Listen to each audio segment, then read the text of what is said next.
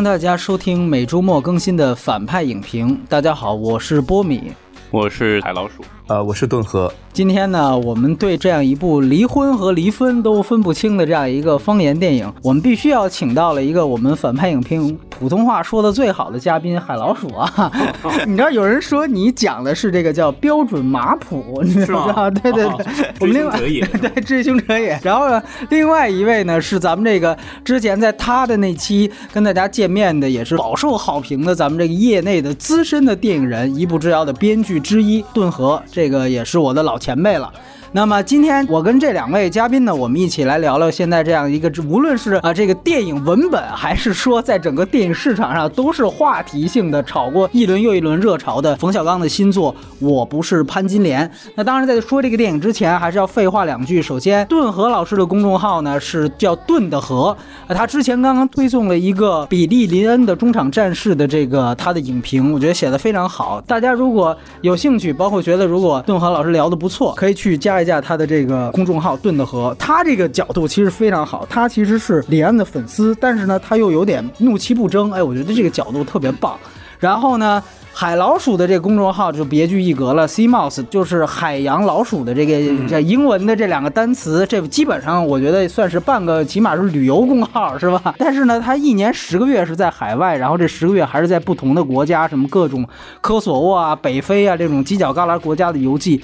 都在那里边，你能看到非常长见识。当然，最后是我们的公众号反派影评。那么我们也将在下周呢恢复呢许久未被提及的这个短的语音节目《电影耳旁风》，以弥补呢现在这个这么多的电影，然后每周一期长节目的不足。另外，本周也将可能更新一期马后炮，看看情况。然后下周中我们会更新。今年的最后一个月的节目单都会只在那个反派影评的公众号当中呈现，所以欢迎大家来关注。那说到我不是潘金莲，我们还是三个最基本的信息要跟大家介绍：一是关于它的推断分级。这个片子呢，其实除了开头浮世绘一样的春风画之外，我个人觉得它正片基本上算是一个北美的 PG 十三级别。但是我其实不太建议小孩看，是因为我那场有小孩，大家总是在走动，就是基本上是非常不耐烦的这样的一个。样子，呃，关于删改的话啊，这个片子其实好像是没有删减。我刚才私底下也跟两位对了一下，顿河呢跟我一样，基本上看的都是院线的公映版。但是呢，海老鼠它其实是在海外游历，他当时是在呃苏黎世啊看的这个海外的版本，他注意到了有两处和这个咱们的内地版本不同的地方。一处呢，好像是高明的讲话，啊，这里当然牵扯一定的剧透，但我不想说太清楚啊。就是说看过的自然就知道，就高明里面的一个演员，他的讲话呢是海外版明显要比内地版要短，内地版对短很多，内地版加了很多，说白了就是伪光正的东西，啊，把这个领导塑造的更加的正面了，这是一处他注意到的不同。另外一处呢是在影片的结尾，就是西客站。和这个范伟那一段，咱们也先不要说他们当时干了什么，就是这两段中间加了一行字幕，嗯，对吧？这一个字幕也基本上的内容是显示，呃，李雪莲主人公所在的这个县，基本上是大概精神文明建设如何如何。这一段的这个伪光正的字幕在海外版也是没有的，所以这个电影非常有意思，它其实是。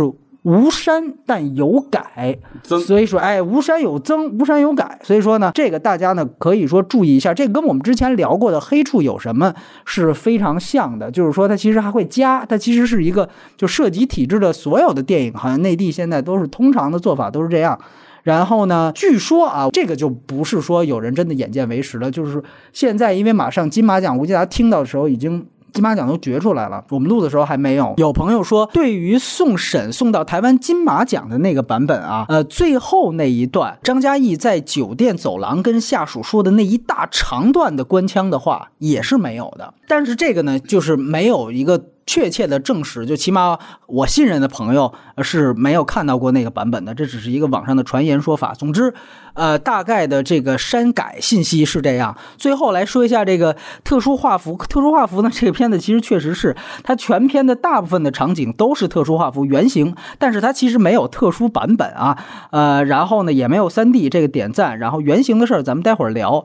它的具体信息，国别是内地，出品方是有四家，一个是要来，一个是。华谊，还有一个是摩天轮，以及冯小刚他自己的公司，这个叫东洋美拉。我之所以念出来，是因为之前毕竟跟万达有一个骂战啊。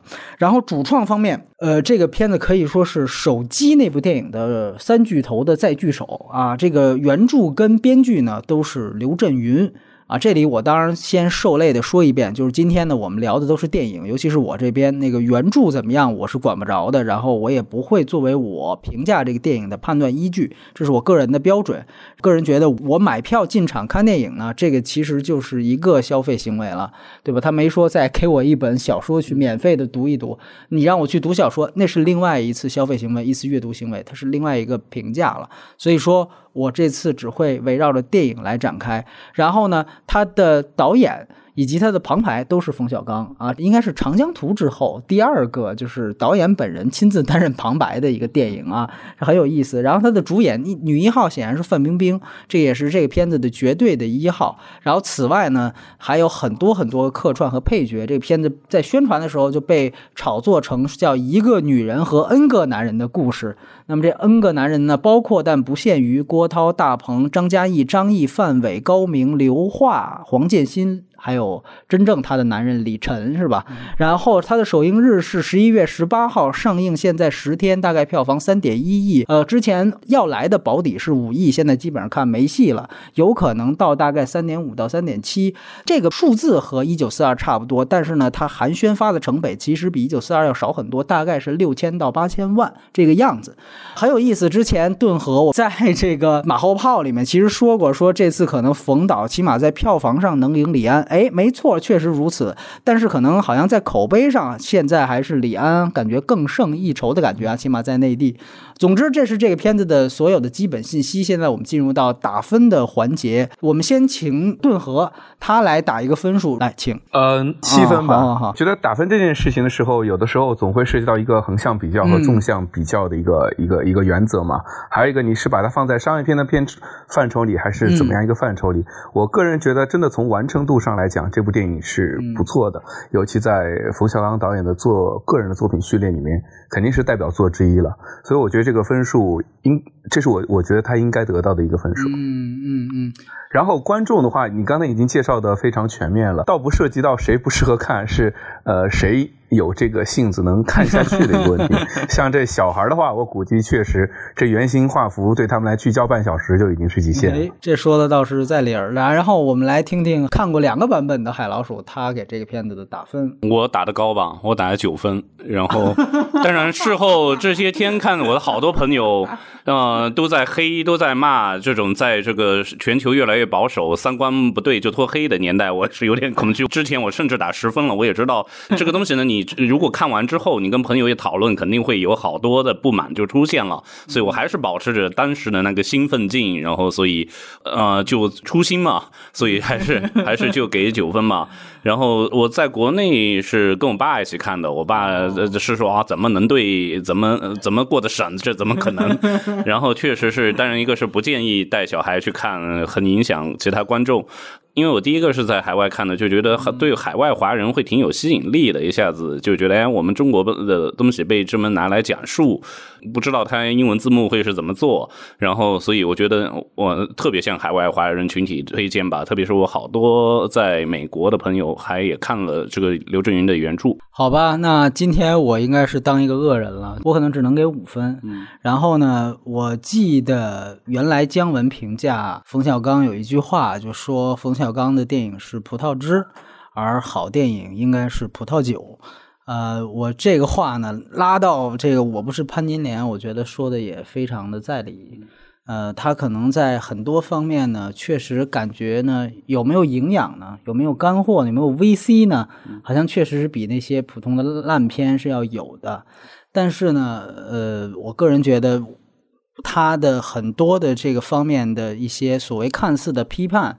或者说，看似的一些这种揭露，我在我看来，要不然是不成立，要不然是避重就轻，要不然呢，甚至是粉饰太平。呃，待会儿我们当然会详谈，可能他从电影技法上，从他的主旨上，我个人对他的一些看法吧，也许是偏见，也许是主观的臆断。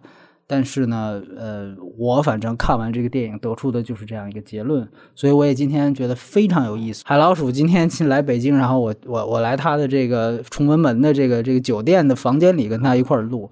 啊，我觉得如果呃三个人都是在 online 的话呢，其实那种激烈的气氛不会起来。所以呢，今天我一定要晋升这个 中场战士。中场战士，哎，所以呢，这个我觉得今天会非常非常有意思。对，这个是我的打分和推荐，我就不推荐了啊，就是这样。然后节目流程方面呢，我觉得是这样。今天呢，前面依然会分剧情跟人设两大块，但是呢，在这两块之前呢，我想先就原型画幅聊一聊这个话题。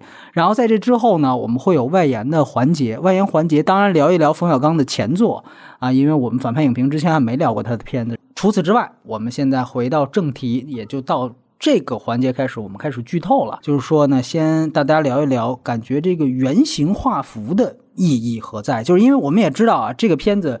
因为现在可以剧透了嘛，我也说，就是说它涉及到北京的段落，其实都是方形的，对吧？那么其他的这个段落都是圆形，所以呢，想先请两位谈谈对于这个看圆形画幅的感受，可以剧透。呃，这样，海老鼠先聊聊圆形画幅这件事情，先聊这件事情，来。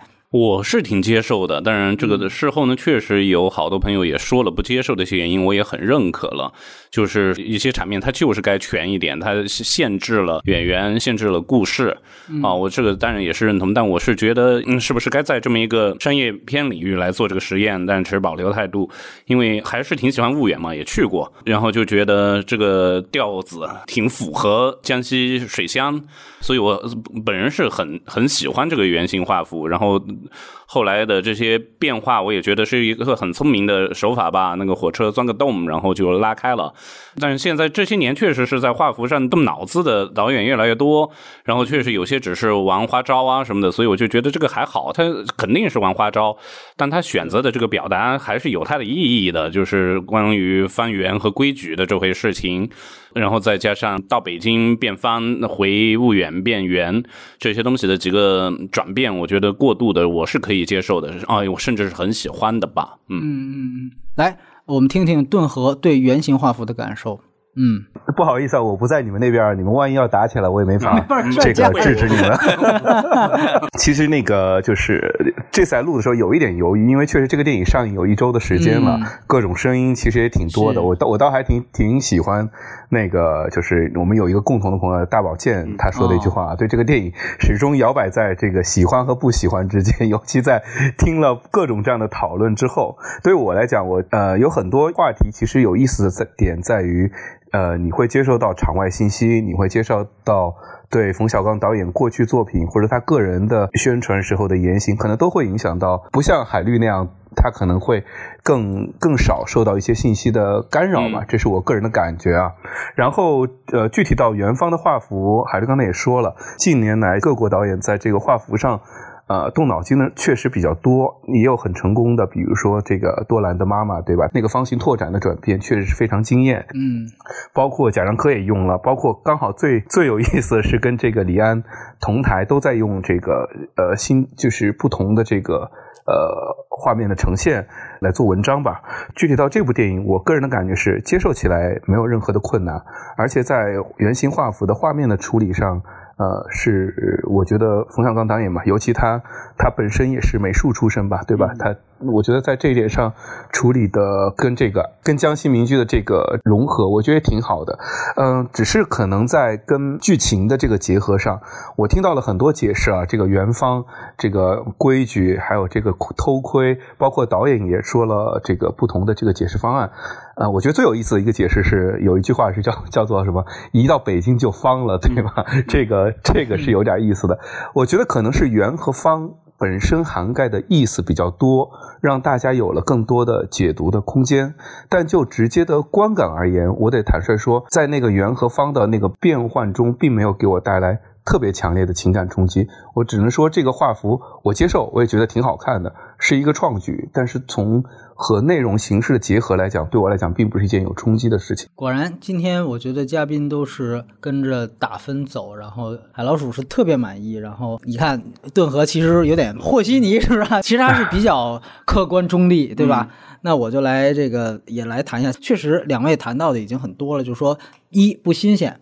然后呢，我也看到很多，就是那公众号也进行过盘点，甚至我看有什么把后窗什么的，就是历届这种什么原型画幅，我看怎么后窗甚至布达佩斯大饭店都出来了。我我必须得说啊，有些像后窗是属于望远镜头，这个属于是直接就是人家有目的的，而且呢，它就是占比时间也不大，跟这个。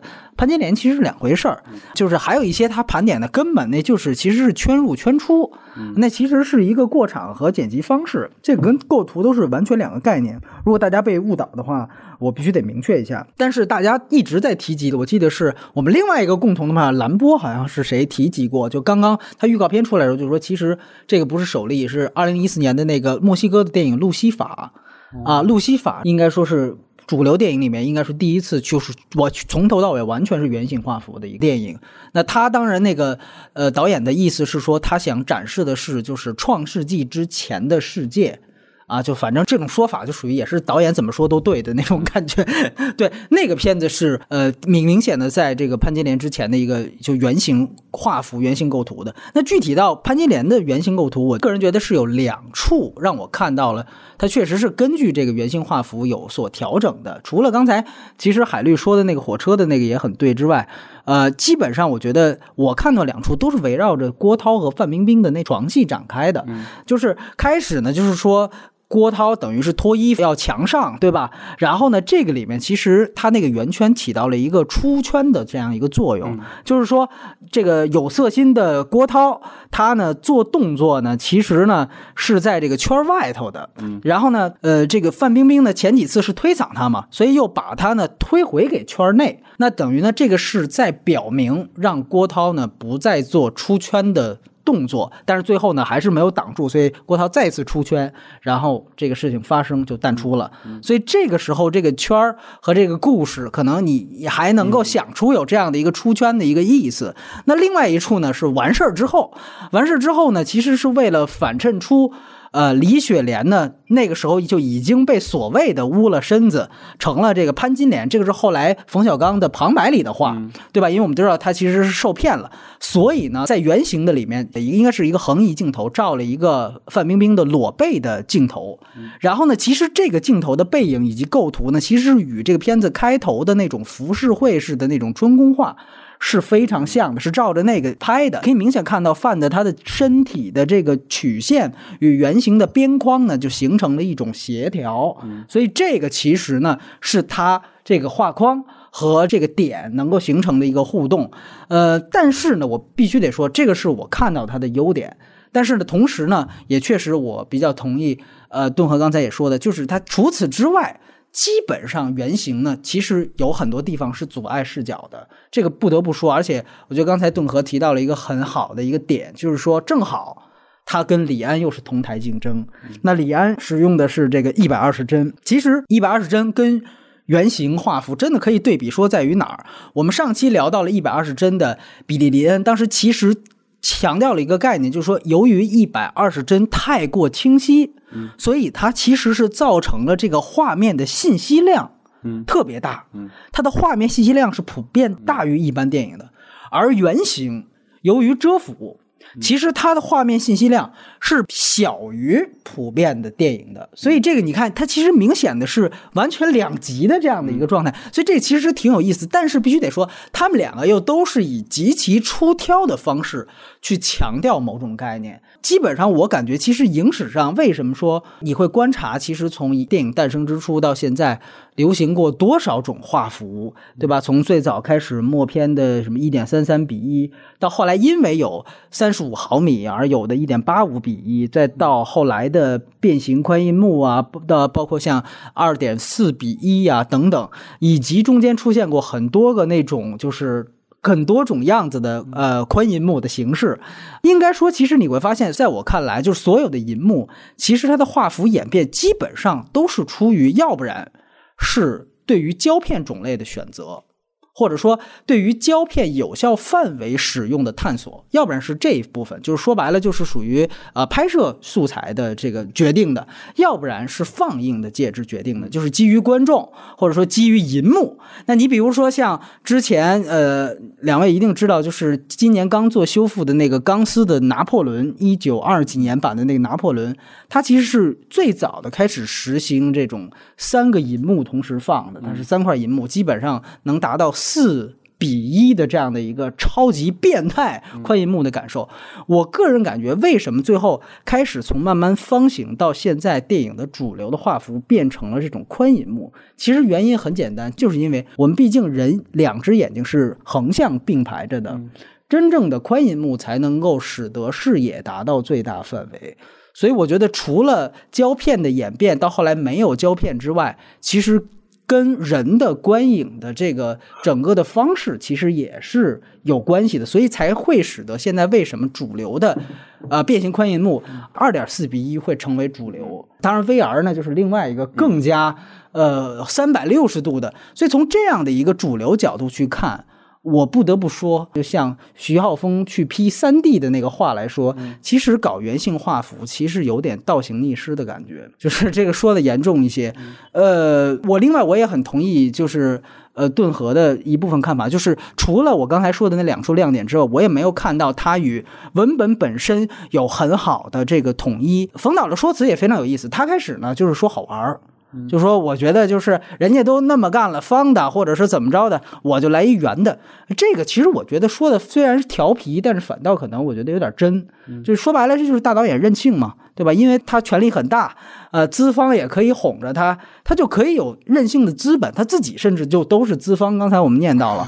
呃，但是后来就是像两位刚才提到的，就是他给出的这个严肃的理由，我觉得反倒我有点就觉得有点可笑，就是在于你刚才你们俩说到的无规矩不成方圆。所以说，就涉及民众的就是圆形，然后涉及官的就是方形。像刚才顿河说的，呃，叫什么？一去北京就方了，是吧？就想那以后我们拍球赛应该也圆形画幅。那因为球是圆的，所以那这咱们就拍比基尼写真，那也应该用圆的，因为也在拍球。就这种，我就想起了，你知道原来不是有一个片子叫《等风来》，片名叫《等风来》，是拍那个《失恋三十三天》的导演拍的。我就想到一个事儿，就是他当时为了点这个题。题，然后他就真的拍了一段，在主角站在山脚上，准备等滑翔机往下跳的时候，等风来的一个片段。我听到这个什么方圆，然后所以他就用方圆画符的时候，我就感觉特别像这个，就是呃，你为了体现这个东西，你就真的要 要这么拍一个。刚才其实顿河老师提到那个。妈咪那个电影，嗯，其实当然也可能我对多兰有偏见。其实我觉得这个其实都属于耍酷，然后，但是我只是理解像多兰那样一个导演，呃，年纪小，九零后什么的。呃，他那样就是耍酷，我觉得也大家都哄着他玩也都没什么。但是我觉得，就是如果在这个片子里面，他有一个严肃的体现的话，我感觉好像有一点怪。这个是我对画幅的一点点看法。要不然我们就接着剧情来吧，然后可以先请。顿河老师来聊一聊关于这个片子整个剧情的情况，你也可以补充一下你的感想，都可以。来，请。呃，行，这个是这样啊，就那个我我在想一件事儿是，其实这期节目我估计大部分观众都已经看过这个这个电影了，对吧？所以我觉得这其实好多事情都不必特别结合具体的剧情。嗯。呃，我说到我看这个电影的第一感受，我看完这个电影，我确实觉得它非常的完整，但是我有一个心理上的一个呃不接受度在于。我确实觉得有点被。被冒犯了，就是被冒犯的原因是对这个原因是在于什么呢？我是觉得我可能说了一句短评的话，这个我说看完这个电影的第一个感觉是这个是刁民盛世的感觉，是这个我说一句话叫做朗朗乾坤遍地见人，因为你很难对其中的任何一个角色呃产生心理上的好感。是的，是的，是的，这是我说的被冒犯的感觉吧。但是可能在看完这个电影，然后再消化一段时间的时候，你会在想这种被冒犯到底是。好还是不好？它是影响了你对它的喜欢接受，还是影响了你对它本身的评价？这就是说，我觉得会让人去思考的地方。从这个角度来讲，我我当然觉得这个电影是有价值的。这也是我刚才呃你说到，不管是和稀泥也好，还是还是怎样也好，这个电影确实会让我从情感上和从这个接受度上，会对他想的比较多一点。我说到的就是对其中的人物没有好感的原因，是我相信很多人在看这部电影之前，都会在想冯小刚导演会怎么处理一个。个秋菊打官司的题材，如果不是完整的看过小说的话，当然我后来把这个小说，我我还是因为好奇啊，还是找来又补了一遍课。可能看完你会发现，它其实并不是一个站在这个李雪莲立场上的一部电影，它还是用李雪莲作为一个切口去呈现了。呃，你说是官场状态也好，其实我觉得它不太像是纯粹的呈现官场状态，它应该是呈现的一个世俗化的官民之间的关系，整个社会的视角，包括人际之间的关系，它呈现出来的是一种很让人窒息和绝望的这样的一个人际关系吧。我我我是这么感觉的。说到李雪莲的话，我不认为她是一个执拗的一个象征，我觉得在小说里对于她的。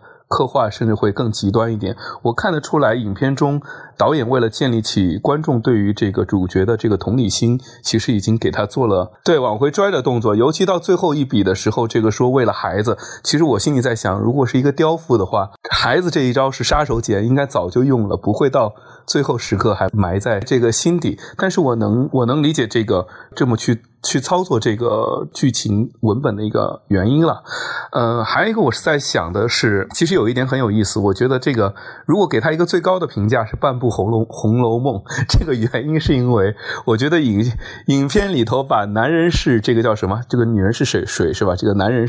都是脏的，我觉得这一点也呈现的很很清楚了。我觉得这里面的所有的官吏，与其说他是官吏啊，不如说他是男性形象的代表。从郭涛也好，从王公道也好，到这个他的前夫也好，几乎每个人物形象都呈现出中国男性比较猥琐、溜肩膀、比较这个没担当，或者说是就是基本上是各种丑恶面吧，用各种形式。各种方向都呈现了一遍。当然了，我说的是是一半的原因是这里面也确实没有一个呃理想化或者说是这个代表着某种意向的这样的一个所谓的正面的形象吧。他这里的李雪莲其实是一个执拗的刁民的标签，也并没有呈现出某种呃所谓的积极的东西。当然，这是纯粹的一个一个个人观感。我自己对于。跟这个波米底下也聊了一点，我们说于对于官场的讽刺或者它达到的效果，我估计待会儿也会再聊到啊。就我个人的感受而言，我是对于评书这个讽刺的这种，就对影片所呈现出来的上帝视角的这种腔调的话呢，也会有一点保留。我这个是个人在想，我始终对于评书这种这种方式啊，从。个人的角度来讲，不是那么的接受和喜欢的一个原因，是因为，比如说，我觉得脱口秀它是以自嘲作为前提的。美式的脱口秀，它很多时候是把嘲讽别人，首先建立在自嘲一个基础上，这样能够建立起被嘲讽对象的一个等同的一个地位。呃，我们的评书常常常说到一句啊，这个虎落平原遭犬欺啊，你听得到的是同情，但听得到的更多的是嘲讽。这一点上是我对整个影片的基调上会有一点，就是刚才说的。有一点排斥的一个原因，但是这种嘲讽的效果是不是会更有价值呢？这也是我后来在想的一个问题，因为它确实让我会去刺激我去做了一些反思性的东西吧。我确实没有太就剧情来来聊这个，因为我确实觉得这个电影肯定大家都看过，这是我看完的第一感的直接感受的东西。嗯，对这个，嗯，刚才我和顿河也一样，但是我觉得是我的成长环境，我就觉得评书离我太遥远了。啊，所以我完全不喜欢评书，所以也是打了九分，所以打了九分，对，所以对脱口脱口秀十分，原来是对打十分的原因是，我就觉得哇，那个德国铁路好不靠谱啊，晚了那么多，导致我到苏黎世已经开产了，苏黎世这么贵，大家都知道瑞士，我打了个车去电影院，五十瑞朗啊，我不喜欢不行啊，也不是这个原因，我刚才说到，不管是从剧情还是人设方面呢，嗯，因为你们是在国内看的，看完之后可能马上就有朋友的讨论。啊，然后饭局啊，酒局，包括大保健，他也说了，他看完之后他没有马上写，他后来是跟了很多朋友讨论了之后，我觉得不管是怎么会有相互影响吧，嗯，特别是从整个波米，可能等会儿他会详聊，嗯，这个剧情其实很多时候如果严格抠起来的话，都不用严格抠起来是不成立的。但我接受这种不成立。我一嗯说完之后，转完大宝剑的那一篇之后，我有个导演朋友就表达了他对这个。骗子的极度愤慨，然后我就说我很喜欢啊，然后然后说你不至于三观不同要拖黑我吧？然后他就马上转给我一篇关于就是说法院工作者法官对这个片子的看法，那确实是不成立的。但那我就成为跟吕雪莲一样，我是个法盲吗？也许吧，嗯，我就根本想不到这些地方。如果作为一个在苏黎世看完的观众，没有人会跟我讨论这些。但如果是说当时有人及时跟我这么说，我绝对会影响我对这个片子的打分。但我觉得这无关紧要，是它是一个我最初的感受，我真的是很接受。啊，哪怕是刁民的描绘，对官场的讽刺，没责任男人的呃刻画，这就有趣了。然后还有个是。嗯，可能也不是女权主义者们吧，就是对冯小刚的在这个片子中的一个批判是说直男癌。那刚才听顿河这么说呢，反倒是他在批判所有出现的这些男人的形象都是一个个没有担当，都要逃避责任的。尤其最夸张的是对那个张嘉译旁边的那个秘书。的刻画，嗯啊，领导呃说的是，我们就安排在宪宾馆吧。我们去他的小餐馆，小餐馆，对，这一步一步的，我觉得当然是夸张。我觉得就是现实中不是，或者是说，因为我们几个人都没做过公务员吧，我也没做过，但是。可能即便是我们会想着他们就是这种阿谀奉承啊，对上级是一套，对下面是一套的这个东西，但反映出来被冯小刚这么，应该是刘震云这么圈出来的话，确实是圈的挺特别的。然后我非常接受这种夸张化的表现。你可以说他当然不是批判现实主义，但是在很多文学作品里，我们发现，特别是以前东欧电影对官员的批判，那个四恶荣监狱时期，我也觉得就是这种夸张的形象。然后我是会觉得挺有趣，很好玩。啊，我就不关心它现不现实、真不真实了，就会导致这个会让我很喜欢。这个其实非常有意思。你在苏黎世看的这个圆形画幅，对吧？我在苏黎世的时候，我看的是维多利亚，你知道吗？一镜到底的，对，非常有意思。呃，其实我觉得，呃，海老鼠也好，顿河也好，无非大家一直在朋友圈也好，在所有地方都都有一个讨论，就是它到底是。视角混乱了，还是它主题上是思辨的？还有一个就是说，它到底是这个现实主义，就是到底是一个小人物悲歌，还是一个荒诞喜剧？这是可能从类型上大家的一个不同的看法。那还有呢？要不然就是说，它到底是这个粉饰太平啊，是为这个官场背书，还是真正的官场现形记？这又是有不同的说法，就是说你会发现，其实大家讨论的事情是一样的，但确实是可能解读的方向跟正面、负面的这个确实现在两极化的非常厉害。我觉得其实我也是从这个方面去想这些问题。就你比如说关于。到底是视角混乱，还是说它的是主题是思辨的？其实就像两位总结的一样，就是潘金莲她主题表达的事情好像很简单，就是渔民对官僚。两位刚才用的是刁民，我觉得可能更偏向渔民一些。就是前半段呢，它着重其实还是表达了一些，就是说以李雪莲为首的吧，主要是他的这个平民的一些。啊，你刚才提到的法盲，对吧？其实就是一些无知和愚蠢的地方。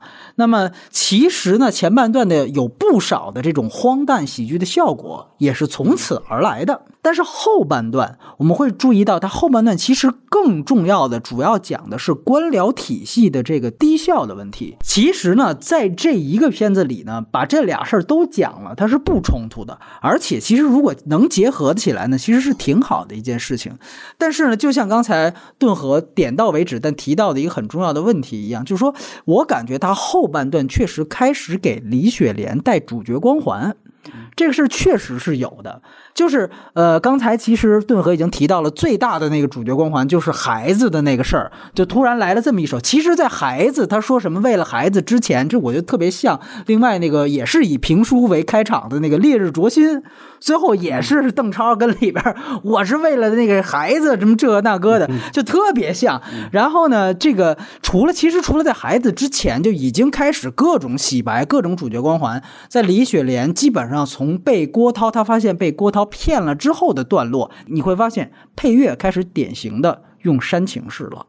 然后呢，他刻画了前面半天的这个小人物的这种愚昧和无知，这种东西在后半段不见了，取而代之的呢，是他开始主观上的对于这个小人物的同情以及煽情，更多的去描写了他怎么被人骗的这个悲，然后呢，可能又有点带着歌颂的，他的有点这种耿直啊，这种坚韧的东西，但是。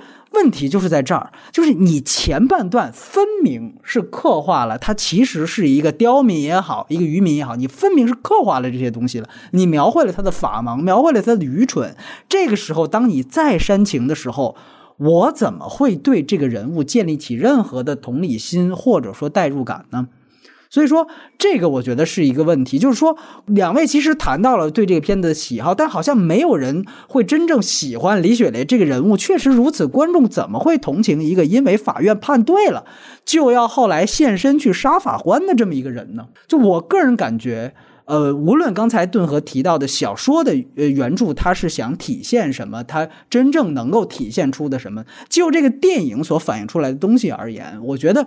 我不是潘金莲这个故事，它的题材可以有两种走向，它走任何一种走向都是对的。但是它现在把这两种走向给放到一块儿了，就是这两种走向是什么呢？如果你想做主题的思辨性非常好，你就想讲渔民对官僚，那你可能得牺牲一下你对小人物的这方的同情了，你得收敛起这些煽情的手段。那其实我举一个非常好的一个例子，我经常拿来当例子的教科书就是《鬼子来了》。其实《鬼子来了》跟这个片子你仔细想想，虽然时代不同，其实他说的事儿差不多，都是渔民对于体制的这样的一种对抗。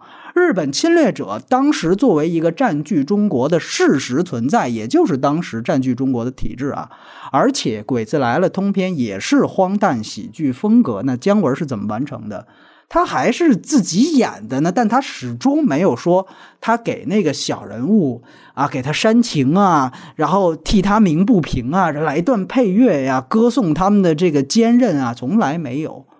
他那个片子之所以最后能冷静客观。他才能够出他最后思辨性的主题，就是一方面他也没有否认日本侵略者的确是无情，还有做出了这种杀戮式的罪行，但另外一方面更重要的是，他更刻画了善良到极点就是愚蠢这件事儿，刻画了我们的民族劣根性。而且从类型的角度上来说，这里还有很重要的一点：你只有不去同情你的这个荒谬的喜剧的东西，才能够营造出来。潘金莲最好的喜剧感是在哪段呢？是在刘桦演的屠夫和潘金莲对话的那场戏。你看，就是那里面，就像刚才顿河说，那就是典型的，他这里面塑造的其实是电影里面塑造的最成功的典型的下半身动物。就是底层的那些最典型的生殖器指挥大脑的人，对吧？一听说好家伙你要怎么着，我上来就就开始闻，就是那种形态。然后李雪莲当时是什么形态？那就是那种歇斯底里的想杀人的那种状态。就这两个人，你会发现在那个时候呈现出来的那种又蠢又傻，甚至是又萌的那种状态，他的这个荒谬性，这个喜剧感就出来了。所以那一段，我觉得是他荒谬喜剧的这个整个的铺陈里面做的最好的一段。但是你后面一旦有太多的同情的视角，这就不是喜剧了，这是悲剧了。你看潘金莲到后半段，李雪莲刚才说到了发现郭涛骗她。这一个大悲剧，后来再到他发烧进京，然后那警察让他下车，这又是一个大悲剧。然后菜市场，他被解访的人告知他前夫已经死了，然后让他回去，他在那儿哭了半天，又是一个大悲剧。三个连续的最关键的情节全都是大悲，各种苦逼形象全部刻画出来了。这时候荒诞喜剧的色彩就没有了，鬼子来了的荒诞喜剧风格是从一而终的。也是因为他从来不煽情，也不主观。那这是一种走向，就像刚才两位说的，就是这是一种思辨性的，带有思辨性的。你如果真的想展示出来官场现形记的同时，啊，OK，那个话用特别好，顿河那句话，我想用到标题上，叫什么“乾朗朗乾坤，什么刁民满地”，是吧？那 OK，除了这种之外，还有另外一种走向。就是你可以完全纯粹的做小人物的同情，那这个也是一种做法。就是李雪莲本来就是底层农民，我同情她怎么了？没问题，对吧？没问题。关于这个视角，其实我觉得我可以拿另外一个金棕榈的新片来做例子，就是肯洛奇的《我是布莱克》，两位也一定都看过。海老鼠是在戛纳看的，就是当然这很有意思。刚才 鬼子来了是戛纳评审团大奖啊。呃，布莱克，我必须得说，他远不是史上最好的金棕榈电影，甚至不是肯洛奇最好的。但是，我觉得拿来反衬这个潘金莲是绰绰有余。在于哪儿？我觉得他就是典型的，我舍掉思辨，他也是一个个体对体制，但是我舍掉思辨，我专门为小人物著书立说。就是说我布莱克这片子，我没有什么值得思考的东西，我就是偏激了，怎么样？我就是 共共产党思维，我怕谁怎么样？我就是要攻击、抨击这个英国腐朽的资本体制，抨击你们剥削底层，对穷人熟视无睹，对吧？啊，还在这个程序制度上百般刁难穷人。哎，其实你想想。他说的这些问题跟潘金莲差不多呀，而且你想想，布莱克啊里面也没有什么大恶人，说我塑造一个特别丑陋的大资本家，什么烧杀抢掠、无恶不作，还逍遥法外，没有，他也没有，他揭露的主要也是繁琐的程序给底层人士带来的诸多不便，最后造成的这样一个故事。然后他通过这个去揭露背后的资本和意识形态的原因。但是为什么我觉得他在完成度上就完爆潘金莲呢？因为他是完全站在小人物的这个视角上。他没有像潘金莲那样去花那么多的时间去讲一个大人物，去讲比如说英国首相或者什么什么大臣，他是怎么发言的，怎么唱高调的，讲哪个市长出来反思一下，就像张嘉译一样，讲哪个县长怎么躲事儿。他全篇视角和全篇的笔墨全都集中在布莱克这一个平民本身身上出发，所以他从这一点出发，也就特别能说的比较清楚，而且也说的真的很彻底。而且，我觉得最最重要的一点，他因为有这样的一个绝对的态度，虽然他偏激看似，但是他起码人物立住了。我觉得布莱克，你再不屑他平庸的电影技法也好，他的故事的民粹简单也好，起码。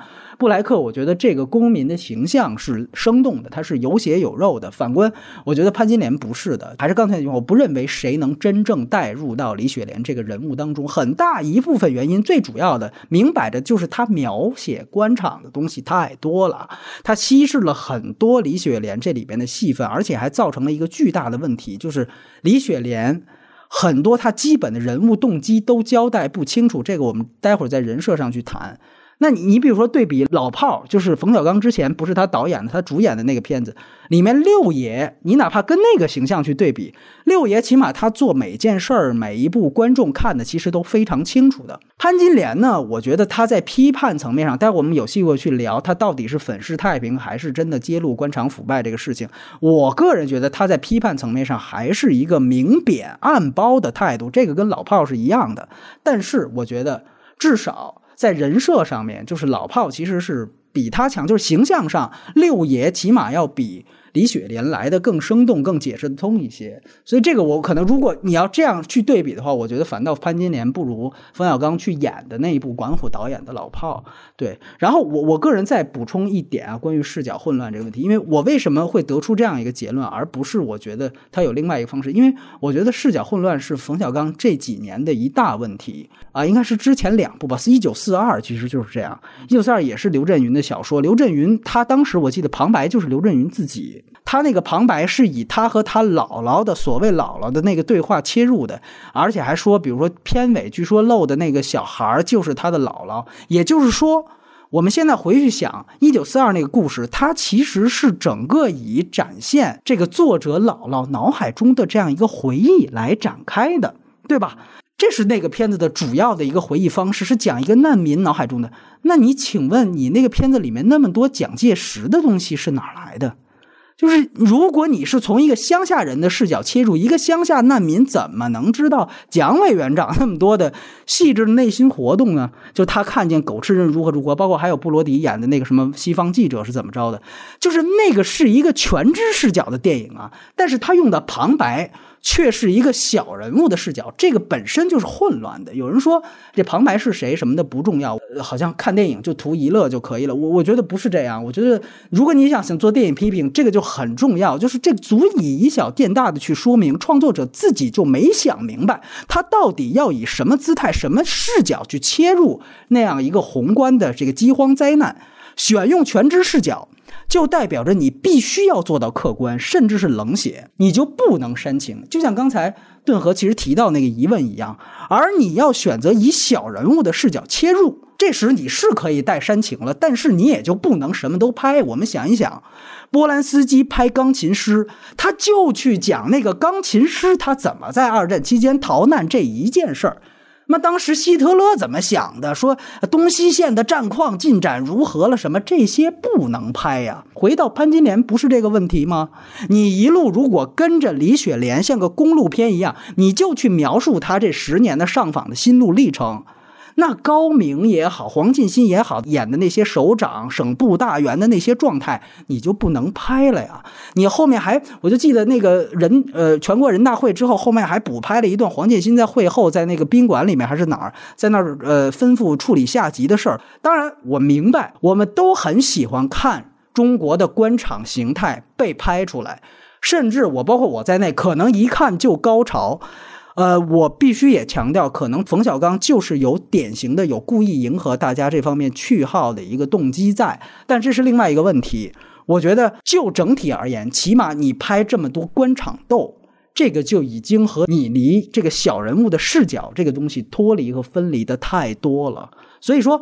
呃，总体而言，我觉得要么去掉同情去讲思辨，但是这个时候我们发现潘金莲煽情的东西太多了；要不然是去掉全知视角去立人物，但是李雪莲这个人物也没有立起来，所以这个本来可能或许是一个比较有极强思辨性的文本，但是在我看来，它是一个有点混乱的流水账的原因在这儿，思辨性没有拍出来，所以说到最后，我个人觉得。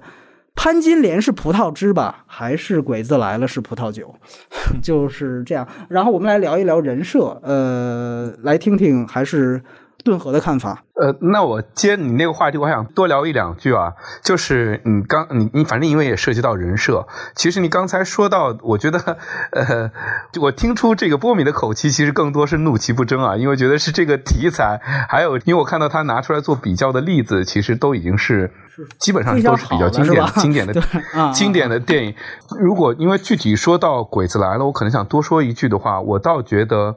就是就批判这件事情来讲的话，它倒不是冷血和无情的，它可能体现出在镜头、在这个剧本、在文本上，它应该是理性和客观的，因为只有这样才可能让人信服，觉得你的批判是有这个有说服力的。但其实从最内里来讲，我倒是觉得批判是要有情感的，就像大家会对冯小刚的。导演的电影会有这么多讨论，本质上的一个重要的原因，还是因为对他是作品是有期待吧，和喜欢他之前一些作品在做基础的。我说这句话的意思是，我个人觉得《鬼子来了》其实非常伟大的一点是在于，你说到他对于国民性的揭露是非常的无情的，但我自己个人从观众的角度里头，我是会觉得，对于马大三的乡民来讲的话。我觉得作者就是姜文导演本人是有着情感的，就是我们刚才所说的这种怒其不争的情感在吧？你刚才讲到这个，这些人是有善良到愚蠢的这层基底在的，就是这个反过来说，李雪莲的话确实是会，你会觉得对于他的这个批判或者对于他的这个描写吧，呃，最后的那两笔更多的是技巧上的挽回，而不是这种。情感上真正的同情和升华是吧？和和内心里的同情和喜欢吧，这一点是我不太能感受得到的。这确实是我觉得可能差在是差在这里。你刚才说到李雪莲这个人物来讲的话，呃，我们不讲他是全知视角还是个人视角来来做这个这个故事的阐述哈。你刚才可能也讲的比较多了，只是对于李雪莲这个人物来讲。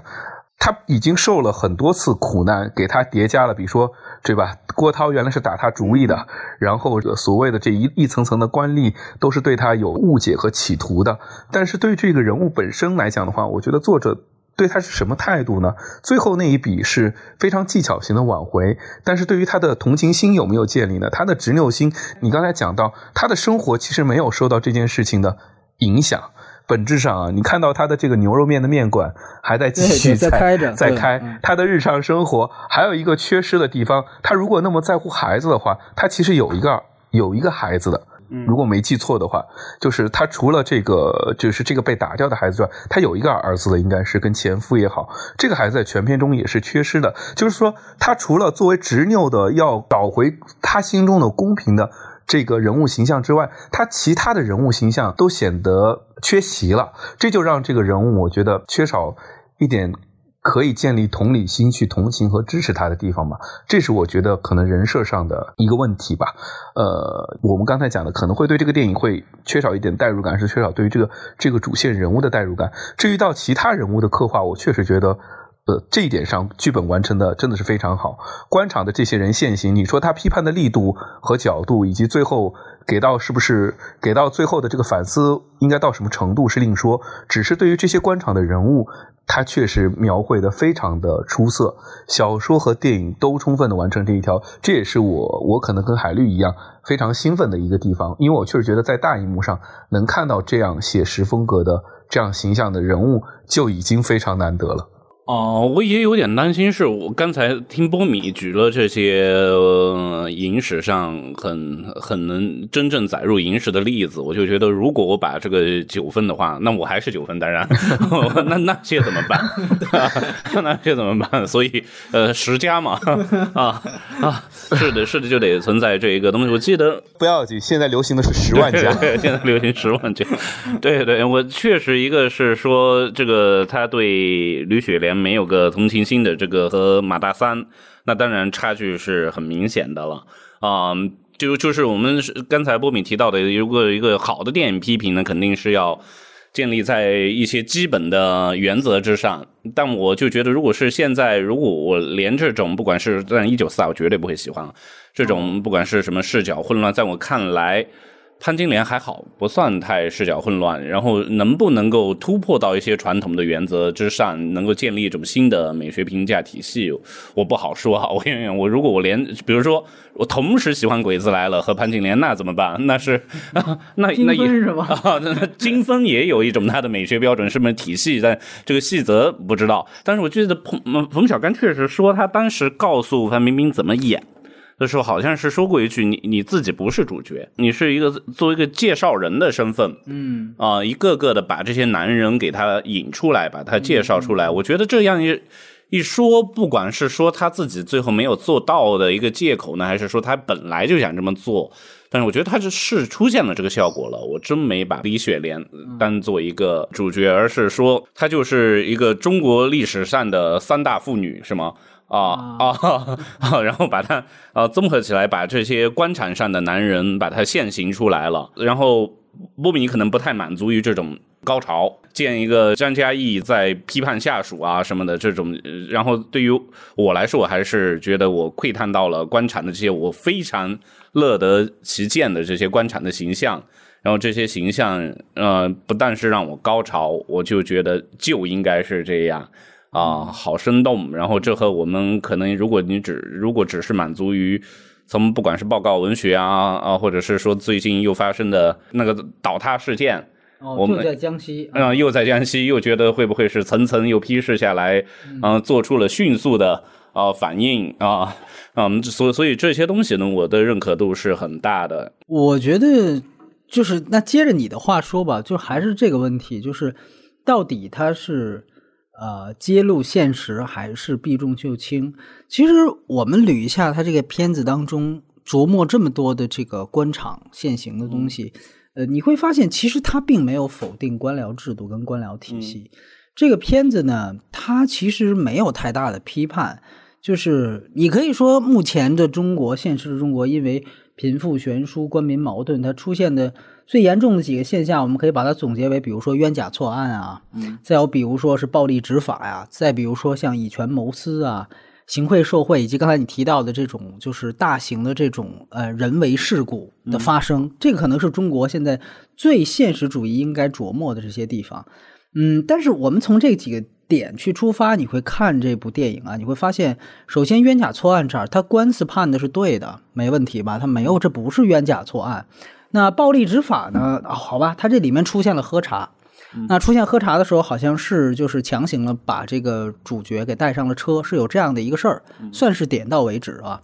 那么以权谋私呢，这就非常有意思。你会发现以权谋私这一点，这里面只有那些希望他的领导可以以权谋私的那些小人，嗯，这些小人在这个电影里是有的，但是真正做出了以权谋私这样的领导，坏领导却没有一个。嗯你仔细想想，而且那些希望得到高升的人啊，最后都被处理掉了。有些呢，基本上上来就是要么是反角，要么是丑角。你看最最典型就是你提到的张译，就直接叫假聪明，上来就是作为一个丑角来出现的。包括郭涛其实也是，这就说明，你看领导本身是没有错的，就这个价值观其实延续他上一部《私人定制》的，就是官员本身都是好的，即便有贪污受贿的想法，那也都是底下的这群刁民小人不断下套引诱而导致的。所以错根本不在官，在民。那真正的行贿受贿呢？这个片子也没有出现。除了当时还不是院长的大鹏说收了点腊肉和油，但我们都知道这个根本就构不成严谨的、严重的行贿受贿，他得上一千块钱还是多少才能立案，对吧？这根本就不是任何的揭露和批判，完全是反倒为了反衬范冰冰的这个刁蛮和这个法盲，对吧？官商勾结也不存在。你看看，从市长、县长到首长，在这个电影里面，他们办事的目的其实都是无私的。大家可以想一想，从黄建新演的省长，到后来张嘉译他们演的市长、县长，就是说，基本上他刻画的问题只是围绕着他们的办事方法是不是够高效啊，啊，是不是够聪明啊，来进行讨论。也就是说，他们可能觉得这些人出的问题是在这些方面，但是就这还扇一个巴掌揉三揉呢。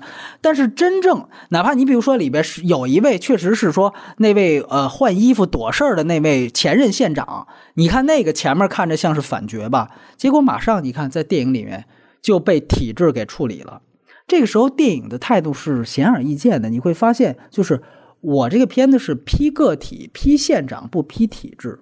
这和老炮儿刚才说到是一个意思，他是批贪官不批体制，就是六爷当个这个什么朝阳群众，对吧？我还给纪检委写信呢，就说本身他所肯定的还是一个党的机关是能当青天大老爷的，党的眼里面最终是不揉沙子的这样的一个意识形态。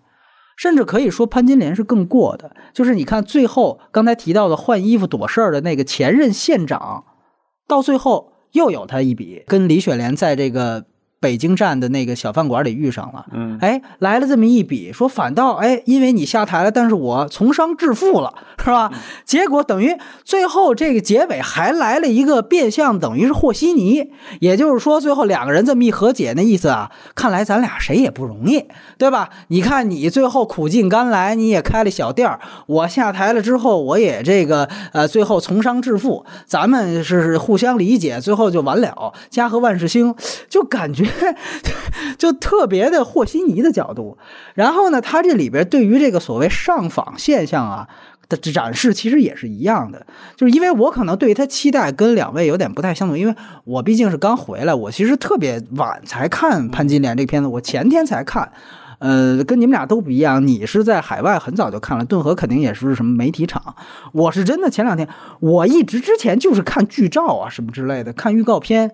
过过瘾，他剧照、预告片都非常耸动，他就把范冰冰举着那个“冤”字的那个那个剧照啊什么的就截下来，预告片里有也有，我就以为我说这个那它是一个很明显的一个现实主义的噱头的暗示，那我真的带着这个一看，发现上访部门压根就是皮毛，对吧？就是隔靴搔痒。当然了，有人说你说的这一切一切都拍出来，他还能过审吗？其实我想说啊。就是说，如果你要是为了过审，把自己阉割了好几遍，那你还不如把这些使命交给那些地下导演。我觉得刚才顿河说的一点，我倒有部分认同，在于他说我们第一次在大银幕上看这个片子，所以我觉得他有值得肯定的地方。我觉得大银幕这三个这个定语非常重要，就是它是在大银幕上。但如果除除掉了这个定义，真的。你去到地下导演那边看看，就是我个人觉得，就是你去看看赵亮的上访，那个才是真正讲信访体制，他给你讲真正是怎么样的。五个多小时看下来，就我套用一句那个叫苏珊桑塔格说贝拉塔尔的那个片子《撒旦探戈》那句话，就是五个多小时，每一分钟都雷霆万钧，真的是那样。你去去看，你那个片子看下来，你才知道，我操，那信访中国的信访体制是什么样的，它为什么会失效？到底这各方的态度是怎么样？他为什么不可能从建立开始就不可能能成功？再加上到底这些上访人的心态是如何？就是我觉得这个特别有意思。就是到底什么叫？你看这里面它其实出现了一些都是皮毛，就是什么叫闯会，什么叫闯门？整个的这些上访的这些流程，他都给你完全的介绍在一起，就包括什么西速罢访。就这种，就这些东西，哦，你才你你才能够大概能够管中胚炮，你知道那样一个世界是什么样子的。我我其实不太赞同一些捧这个片子的人，他的观点是说我肯定冯导的勇气，或者说怎么。我觉得这个就算了吧，就是你还是在一个非常安全的区域内。你如果讲勇气的话，那赵亮十二年都趴在上访村拍的那个片子，人家怎么算？就是我觉得勇气这个事情就别聊了。就是我们如果就电影来看，我觉得。他显然就是他离现实主义，他其实你可以说他要的不是这个，但是现在我觉得又是有另外一种值得讨论的声音，就是一说比如说李安的这个故事拍砸了，我们就会说李安呢，人家要的就不是这个，好像这个就是这个就是这个一个很好的一个说辞。那郭敬明他人家拍绝技，人家拍的是那个动作捕捉，人人家要的也不是故事呢，对不对？你你们能不能对郭敬明宽容一点？我觉得。这就都是怎么说都对的事情，但是我个人觉得，你比如说，那你最后回来，他这这里边最后去交代，比如说喝茶是怎么回事，我觉得这就很没必要。那你再交给谁看呢？你喝茶是什么意思呢？而且我觉得刚才我我提到的最重要的一点，我也想听两位的意见，就是我个人觉得这个片子为什么我在我的价值观我真的都不能认同？我觉得这个片子它所谓的官场段落，其实反倒是满足并加深了。老百姓对于青天大老爷的刻板印象，我觉得反倒是满足并加深了。他并没有批判，这就是真的是我这个价值观所不能期待。我不知道你你们同不同意这点。我我个人觉得，就是在我看的那一场的时候，我也注意到了前面的观众的看法。就当高明说出那段话的时候，当黄建新处罚他的官员的时候，当张嘉译要下基层亲民的时候，大家是非常高兴的，大家是非常积极的，大家就希望着。高明那样的一个人，对吧？他在说完那简单几句官腔之后，他说：“我今天要讲一个妇女拦我车的事情。”然后把那些道貌岸然的从省到市到县的那些底下的官员臭批一顿。我觉得就像海老鼠说的，就是那段他在海外已经就其实是被严重减少的那段段落，在内地被严重夸大。为什么我觉得那个绝对是冯小刚的有意的、刻意的动机？他在满足中国的很多老百姓对于这种青天大老爷的这种终于他妈下圣旨了。你看这个高明作为一个首长，狠批底下官员，终于就。它本身这个东西，它所延伸和满足的还是一种青天大老爷的奴性心态。这个东西是我完全不能接受的。你说他展示了官场的风俗化一样拍出的这些东西，他用横移镜头这些，但我觉得很多东西，他还把他那个剑南春的那个植入广告植入在了那个老领导破例喝酒里面，我看不到任何一点诚意。大哥，你真的是在批判吗？那我觉得，如果是这样的话，那我还是那句话。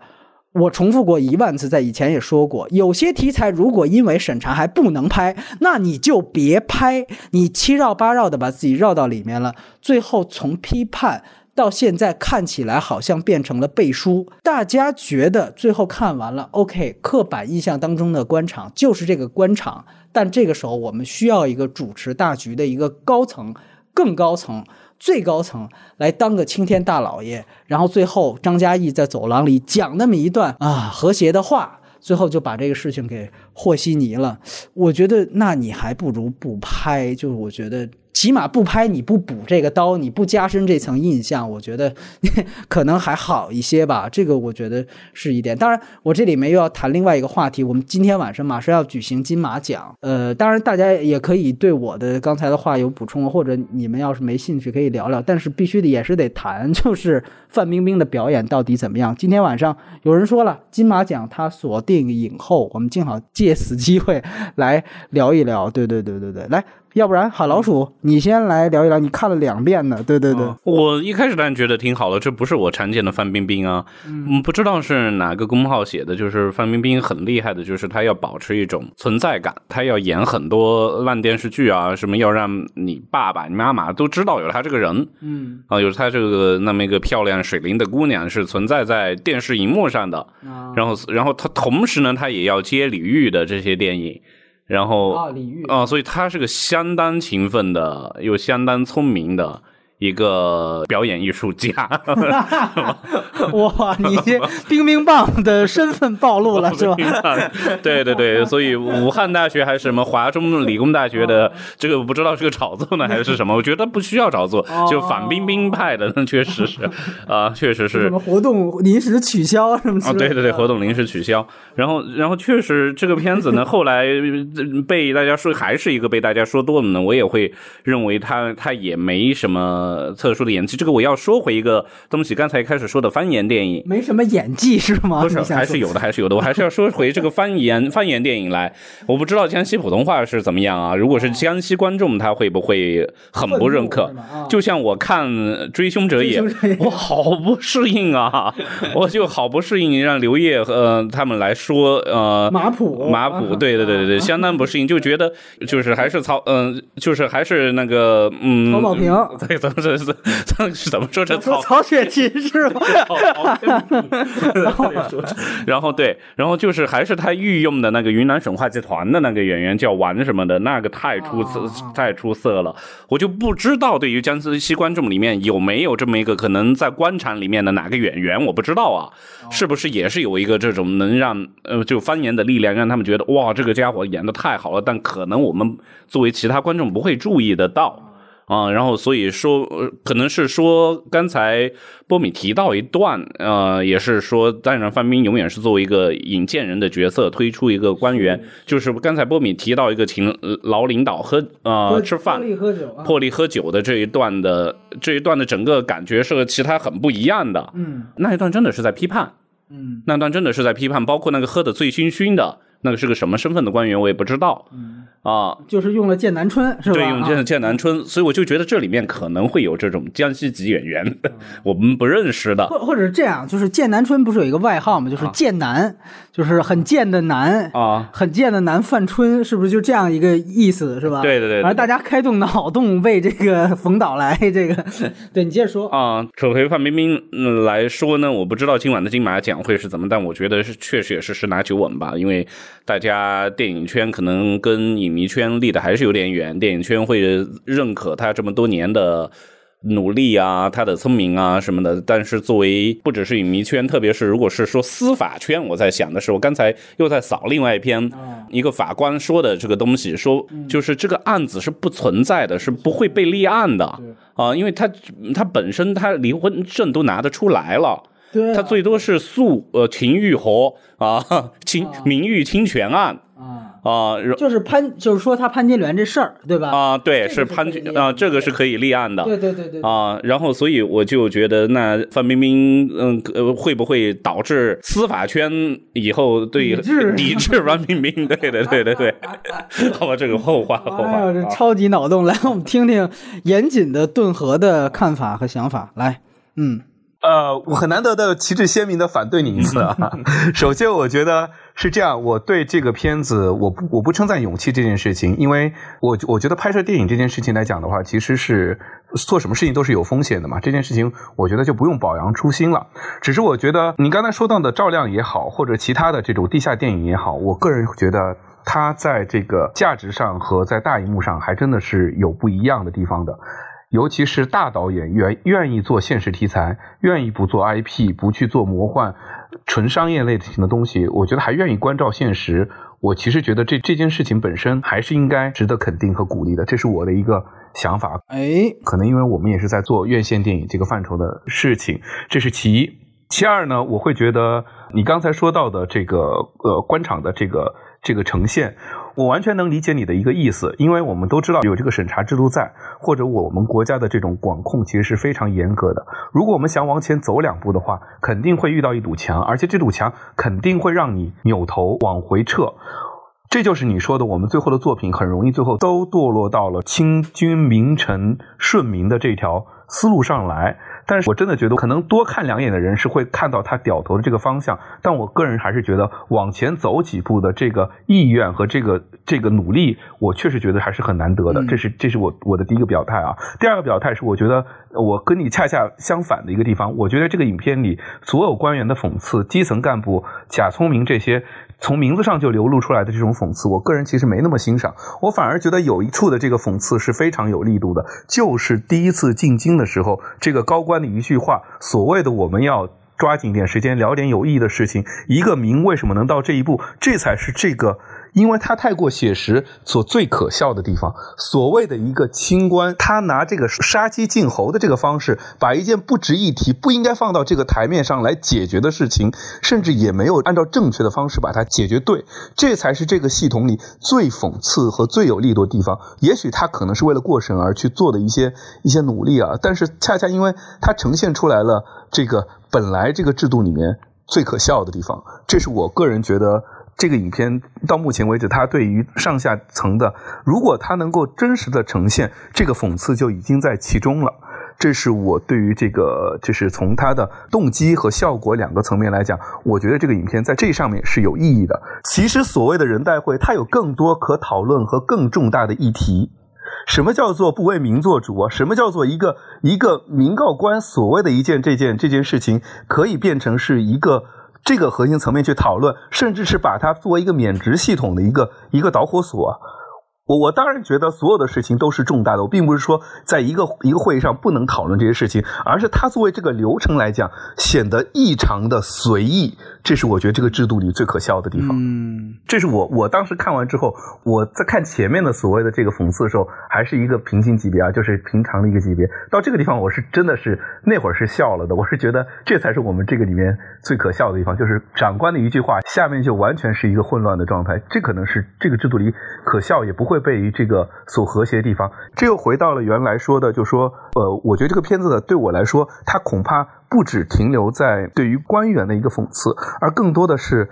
呃，至少从刘震云原来的小说里的话，是对整个人情社会的一个讽刺。不仅是官，不仅是民。你刚才其实提到了郭涛，郭涛他不是官的一员啊，他是民的一员。就是在这个里面，他和呃这个李雪莲一样，是作为民的代表的。基本上来讲的话，我觉得他更多的是讽刺一些这个社会里的所谓人的劣根性一点。这个是回到我们来说，看完之后被冒犯的原因，是真的觉得无论官民都是都是可笑和可恶和让人不舒服的地方的。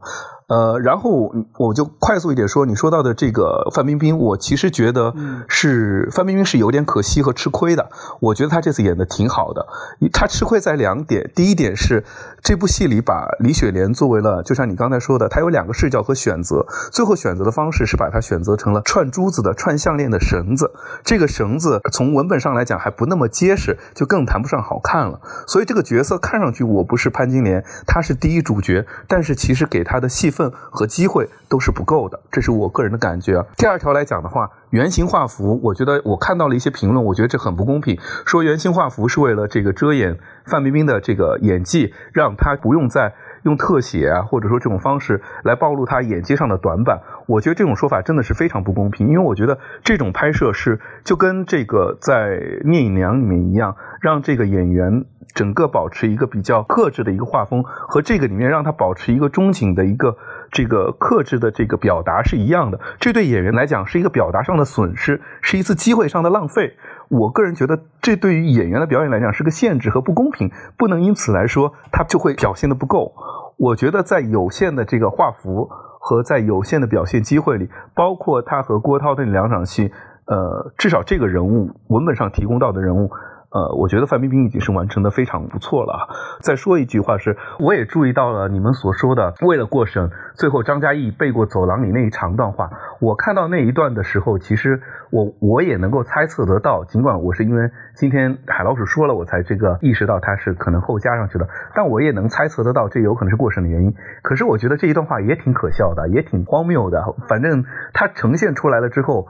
给了大家讨论的空间。我不完全赞同的一点是，因为说了这句话，所有人就会进入到那个愚民系统里头去。我觉得还是大家会有这个清醒的一个判断的。我我本人是觉得这段话。异常的可笑和荒谬。这段话其实没加，是我看的是是有的，就是酒店里他就是大量的加了首长高明演的首长的这一段话，在大会上发言。对我刚才其实说了一遍，就是是那个说把它删了的是台湾的一些在台湾看台北北金马奖版本的送奖版的，那是据说。我对这个电影第一看完的感受是这个不舒服，而不是不喜欢，因为我确实觉得他的这个所揭露到和讽刺到，真的跟我们日常在大荧幕上看到的其。他的电影不同，会带给你更多思考性的东西。其次来讲的话，是这个电影，它会，我觉得它会让你再去重新审查和衡量这东西吧。包括我觉得，呃，有一条是我们大家，我就我们今天讨论的是已经在这个电影上映后一周，我看到了很多讨论是基于对于冯小刚导演个人的，基于范冰冰个人的这些东西，反过来影响到。对于影片本身的价值和对于演员表演本身的这个评价，我确实觉得这是无法避免，但也是不公平的一件事情。我始终还是觉得，就是刚才顿河也提到了一个现象，就是现在有很多其实真正的讨论不是关于这个电影，而是关于范冰冰，是关于冯小刚，甚至他的撕逼的这些事情。我还是那句话，你一个大明星，或者你用这么多钱。然后去拍了一个可能需要过审，然后妥协了半天的这个动作，确实可以吸引到比赵亮拍一个上访能吸引到的多得多的观众，嗯，这是显而易见的。但是有的时候你会去想，你吸引到多的这些观众进来，他们真的关心和思考这些事情吗？我不认为。他们就是还是来看看煎饼侠，看看范爷，还是看看这些东西的。我我不觉得他们出来之后，我操是被洗礼的。我我并不这么觉得。他们出来还是在聊这些啊，范冰冰能不能拿影后？那个冯小刚跟王思聪怎么怎么着了？他们俩。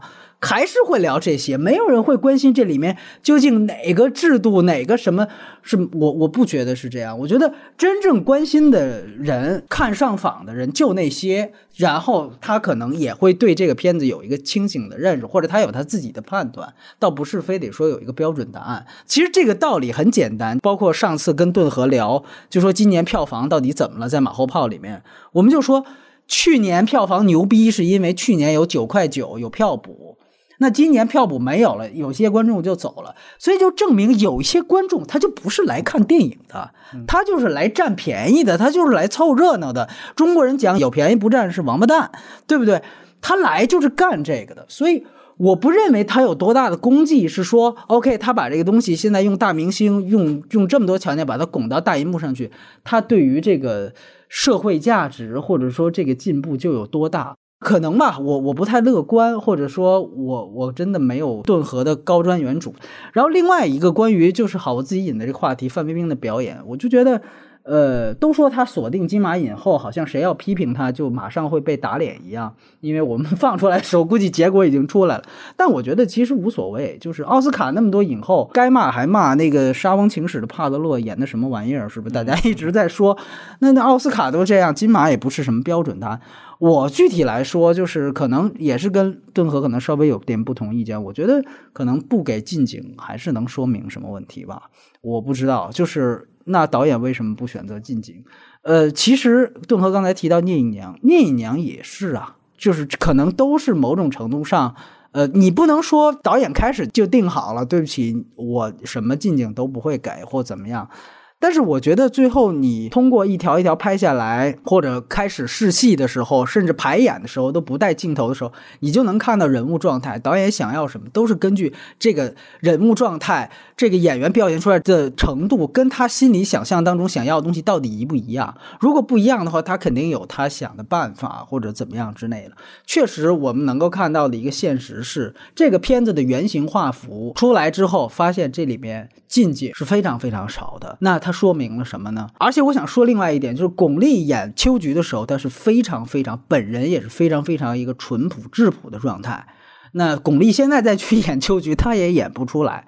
就是这种角色，我觉得她可能确实是，他要想极致，他必须得找新人演员，得找这种天然去雕式的演员。明星来演，我觉得都不会比《师姑》里的刘德华好到哪儿去。别忘了，刘德华凭借《师姑》还拿了香港金像奖的影帝提名呢。呃，当然了。我还得承认，范冰冰在这里面的表现是要比华仔的效果要好很多了。那是因为不是港台演员，而且他那个也不是港台腔。那个师姑最大的败笔是，我靠，让他自己就把港台腔配过去。这个我觉得确实是，呃。两个人在程度上是有区别，但我觉得他们在本质上没有太大的区别。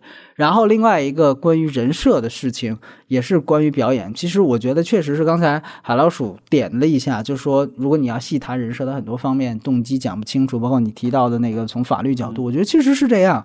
就是其中很很简单的一个问题，我不知道是不是我漏看还是怎么样，就是说十年之后。这个李雪莲为什么突然不上访的这个动机，他的解释是说他听了牛的话，然后我觉得这段其实就特别编剧处理起来特别讨巧，我还是觉得就是他把他拿出来作为一个他跟张嘉译那个官员他们的那个矛盾的事儿，这么一搪就过去了，就牵一头牛出来说我听牛的。但是说句实话，你导演也需要在影片层面解答这个问题啊，你这个人物他的动机，你再说他是珠子也好，你。再说他是这个串儿也好，他是一个人物，他是第一主角，你要让观众相信这个人物的每一步的动机。那这个人为什么到第十年他就不上访了呢？就是说最后他不上访那个原因，大家你都解释的挺清楚，就说 OK 是因为他前夫死了，那就没有什么这个根源就没了，这很合逻辑啊。那为什么前面这个不上访的动机这个？人物你就不解释了，你 OK？你说他听了牛的话，那这是一个很初级的硬设定，对吧？就像比如我们经常说段子，说什么一一个人什么苦苦追求了一生，苦苦追求说啊，有一天上山碰到一个禅师，禅师说了两句话，一下子点醒了我，我觉得后前半辈子全部白活了。这就是段子里面的这种设定。我靠，好吧，那我没办法对这个人物建立任何信任，而且我觉得这其实。就是编剧的偷懒，而且另外一方面，你比如说说他这是第十年上访，就到影片后半段，呃，那其他九年他都坚持上访了，那那九年发生了什么？这个电影好像没交代吧？好像是没说吧？就是那这里面牵扯到一个问题，那是这前九年是每次都派人软禁他了吗？还是说每次都任由他去北京了？那如果说都派人软禁他了，他都逃出去了？我靠，这是一个女版的越狱的女主角，是不是？就是陈光诚的师傅，是吧？就是那么，那如果都这么牛逼了，你第十年还派四个废物看着他，那这个这这个才是最大的讽刺，这个这超越刚才顿河说的那个了。OK，那如果前面没有管，那是任由他到北京的，那么那就证证明他前九次成功的到了北京也没有用，对吧？你到了九次北京也一点问题都没解决。那你第十次还有什么可怕的呢？是吧？我想不太通。你要说说开两会，每年都开，那这个事儿，我就替这个编剧圆。我说会不会啊？他是想说的是，这次啊，不仅是开两会了，他是开那个我们领导人换届的党代会，十九大、二十大。是不是开那个，所以他如临大敌了？就如果你要说说了一句这个东西，还还能解释得通？你看，我都替他解释，就是说，因为我们知道这个咱们中国领导人，如果没没有例外的话，是十年换一次领导人，就是党代会五年一届，一般都会连任一届嘛，对吧？所以是十年一换，是不是？你到了第十年，是吧？你要冲这个会，他他如临大敌了。就这我都是我替他找的，就是否则的话，你这个前九年怎么就没事儿了？今年就像。疯了一样，我就想说，这个手法就是典型的糊弄初级观众，就是说你字幕啊写一个十年之后。然后呢？所以中间这几年的事儿啊，就盼望着观众也就都别去想去了。然后这个编剧也就不往下编了。然后人设呢，咱们就直接承接第一年的人设。我觉得这个就就确实有点太偷懒了。就是我还是那句话，小说里怎么写的我我不管。就是你现在又要几个亿几个亿的在电影院里面去挣票房了，那么你把小说重写成剧本的时候，有必要把这些再讲明白一遍吧？这个是两次消费。行为，所以我我觉得这样，包括他其实有一些基本人设，像刚才好老鼠提到的，比如说他在乎名誉大于一切，咱们都能看出这个人设。开始是不认假离婚这事儿还好，后来说前夫说他是潘金莲，蹭一下这事儿就升级了，然后就坚定了自己十年的上访路了。好，那他能答应如果一个屠夫杀人，就跟这个屠夫去开房这种条件吗？这个条件是他自己提出来的吧？就是那这段你说怎么解释呢？从他的人设上，如果从这段来理解来，他就是一个为了达到目的完全不在意这些事情的人。那我就是不在意名誉，我也不在乎什么道德标准，因为你想想，如果说刘化当时答应了，然后干完事儿到处去说去，那他所在意的名誉一样会会受损啊。李雪莲这里面是被塑造的，前面是比较蠢的，但我不认为任何一个人在他最在意这里面最刻画的他最誓死捍卫十年都在捍卫的这个东西面前。他是一时糊涂或者怎么样就说了这样一个事情，我觉得这个完全是一个人设上的冲突，一个错误。也许吧，我们就说他是一个串珠子的角色，他不太重要，我们就放过他吧。但是，好像这个大家又又在聊范冰冰，她的戏份又摆在那里。呃，两位其实也可以聊一聊像冯小刚之前的。作品的这些事情，其实我觉得冯小刚这是外延环节了。我觉得冯小刚肯定是由他原来的那些就底层平民的视角、甲方乙方那些喜剧，可能在近些年会转移了很多很多的，无论是视角、题材的东西，这个其实都是毁誉参半的。我不知道两位是怎么想的，当然也可以继续前面的潘金莲的话题，都可以。顿河怎么想？来，那个我我发现到最后是我们俩在怼，我突然变成捍卫者的这个角色了，九分就怂了是吧？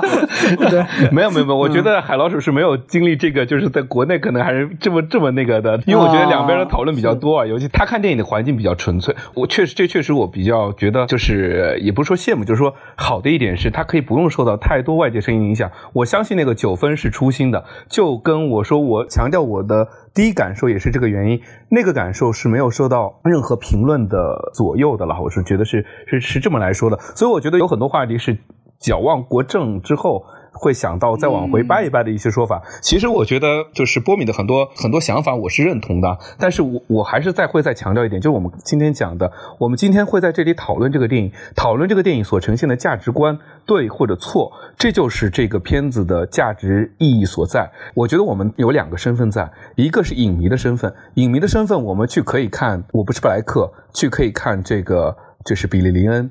但是归根到底，真正跟中国故事相关的时候，是会激起，尤其是大导演预设了这样一个公共话题。我觉得我们这个讨论，我相信它是有价值的。回应你刚才说的一点啊，就是地下电影去做他们该做的事情，那我觉得还是应该有院线电影能做一点这样的事情。今天的这个讨论。就会有意义。我觉得这是我可能还会再强调一点事情。你说到冯小刚导演的作品，我觉得他和其他导演可能真的不一样的在于，很多导演一开始上来是纯粹是有很强烈的个人表达，然后去做自己想做的电影，然后再慢慢转到商业院线有资本介入。我觉得这点上，我倒是还是相信冯小刚导演，他是有了这个话语权之后。可以去做一些他想做的东西。你说他是不是完全做到他最想做的，或者做到了一个最好的？反正我觉得还有空间可去聊的，但我相信这些电影是他真正想去做的，这点是没错的。就我你说到那么多序列，我知道很多人会聊甲方乙方啊，聊或者什么之类的，就更更早期的作品啊。就我个人而言，我一直觉得《非诚勿扰》是他最好和我最喜欢的作品啊！哇，《非诚勿扰》一，我说的是《非诚勿扰》一啊。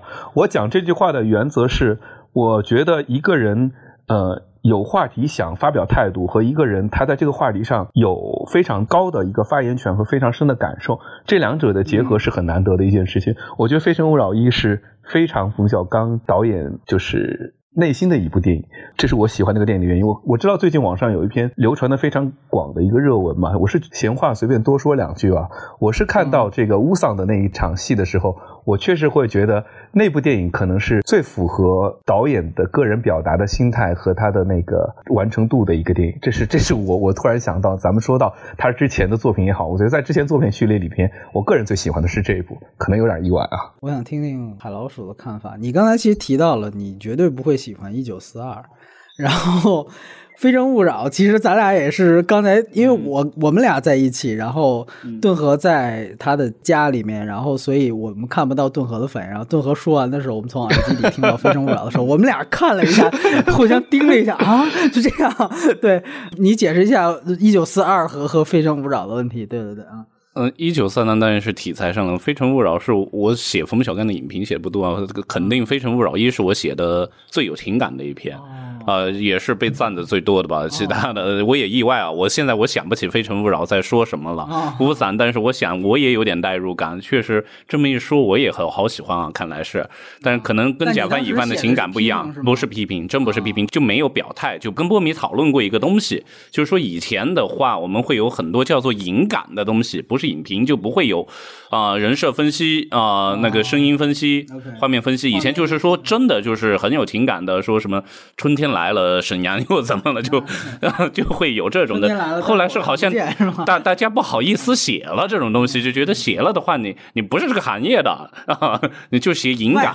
对，写影感。但是《非诚勿扰》，我当时写的是影感，我当然不知道是怎么，我就觉得这个好写的好有情感，也是。然后，所以这种东西有时候也其实它挺漂亮的。这么一说，我也是觉得是对的。冯小刚他带有的这个情感，就像我这些年看电影，确实是会和。好多影评人朋友有越来越大的分歧，特别是上次跟内陆飞鱼，然后我们怎么又说起贾樟柯来？我刚才又是因为《非诚勿扰》，我想起那个呃，嗯，山河故人，山河故人，对我和一个叫关南的组织电影放映的一个姑娘，我们好喜欢《山河故人》，尤其是大家最不喜欢的第三段。对我毫不喜欢。对，就是第三段是觉得，就是有这种，就觉得就有点顿河好像在这个问题上是。一致的，一致的，对，所以，所以现在就就出现个特别巧的，因为刚才不米又是又说回到潘金莲。这个东西呢，就是我之所以又扯《山河故人》，又扯《非诚勿扰》，然后为什么不说一九四二？我问的主要是一九四二。对，一九四二是从整个题材上首先不感兴趣，然后拍摄的这个是我认同的视角是混乱的，这个是有时候我能接，我不接受视角混乱，有时候我又接受。啊，我是个严谨的观众吗？我觉得不是。有时候我就觉得，有时候这种我的观影的带入的情感，它远比我需要一些不管是教科书式的啊这种的东西重要。对，所以说回潘金莲来，我就是这么一个态度。波米说到了这些问题，它确实是存在。十年这些事情发生了什么？它不重要吗？它很重要啊！对于一个你是，如果你还是个影评人身份的话，这些能当然是得在乎的。刚才说的主要是刘化，对刘化，刘化这个东西，我我就看你怎么认同了。我觉得，我觉得我认同，我认同他当时就气愤到这个点上。啊，他虽然很在乎自己的名誉，在乎自己的身体，在乎自己是不是潘金莲，但他在那个点上拿着抄着一把刀，你就把我把他干掉。我觉得这个时候的一种情绪又大于了他在乎的那些东西。嗯嗯，所以我想表达的是什么呢？就是说，有些时候这些东西讲究的原则啊，讲究你你你是个普通观众呢，还是个严谨的影评人，我分不清这个界限。嗯嗯啊，有时候一种一个一个骗子的那个情绪到了。我我不在乎他的这些了，逻辑的东西。对，嗯，这些东西就确实是这样。就是说，你说，因为人就是千变万化的嘛，就是说，因为我们分析人设，其实是在一个常理的角度去分析它。那你说，对不起，就像我们那天说过哪件事情，就是说，如果这个这件事情发生之后，如果编剧这么写，嗯，大家要骂这个编剧胡编，嗯，就因为那个现实事情实在太狗血了，嗯。但是我想说的一个事情就是说。如果我们没有一个参照标准，我们说他是一个人，他什么事情都可以做出来。嗯，就是你我一个类型片，比如说前一秒钟，泰囧里的王宝强，下一秒钟掏出 AK 四十七来把徐峥给突突了，你说这可不可以？嗯。那他是一个最后查出来他是一个精分病人，他可不可以？